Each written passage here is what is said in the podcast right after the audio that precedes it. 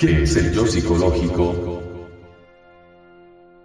El yo, es un manojo de pasiones, deseos, temores, odios, egoísmos, envidia, orgullo, gula, pereza, ira, apetencias, apegos, sentimentalismos morbosos, herencia, familia, raza, nación, etc.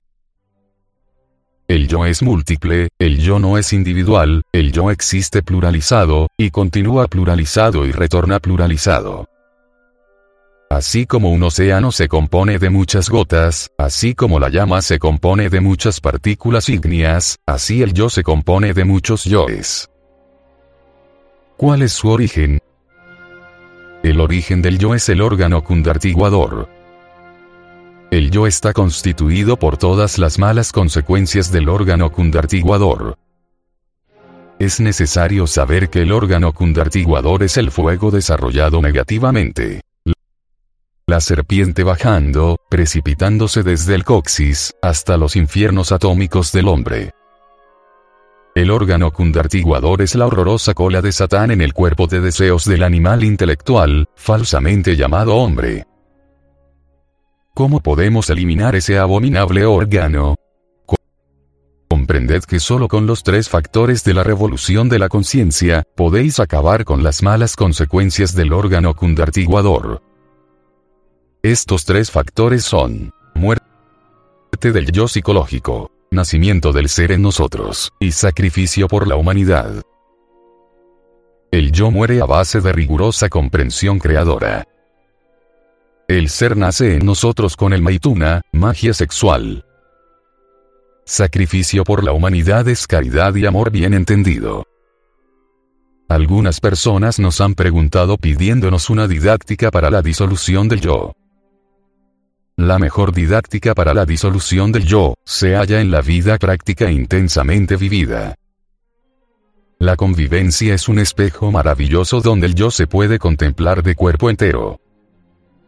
En la relación con nuestros semejantes, los defectos escondidos en el fondo del subconsciente afloran espontáneamente, saltan fuera porque el subconsciente nos traiciona y si estamos en estado de alerta percepción, entonces los vemos tal cual son en sí mismos.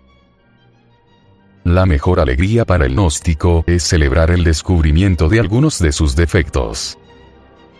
Defecto descubierto, defecto muerto. Cuando descubrimos algún defecto, debemos verlo en escena como quien está viendo cine, pero sin juzgar ni condenar. No es suficiente comprender intelectualmente el defecto descubierto. Se hace necesario sumergirnos en profunda meditación interior, para atrapar al defecto en los otros niveles de la mente. La mente tiene muchos niveles y profundidades, y mientras no hayamos comprendido un defecto en todos los niveles de la mente, nada hemos hecho, y este continúa existiendo como demonio tentador en el fondo de nuestro propio subconsciente. Cuando un defecto es íntegramente comprendido en todos los niveles de la mente, entonces pidámosle a nuestra Divina Madre, Dios Madre, que nos desintegre ese pequeño yo, que lo caracteriza, que lo reduzca a polvareda cósmica.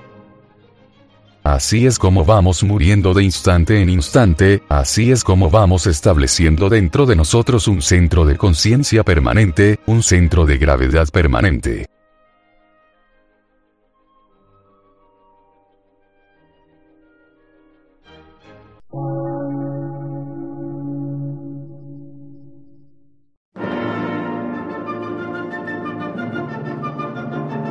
Emisora, gnóstica, transmundial por una nueva civilización y una nueva cultura, sobre la faz de la Tierra.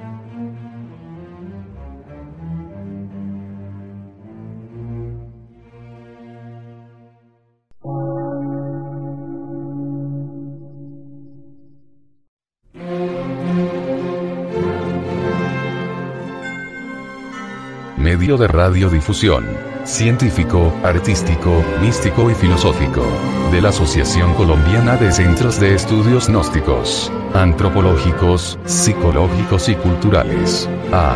C.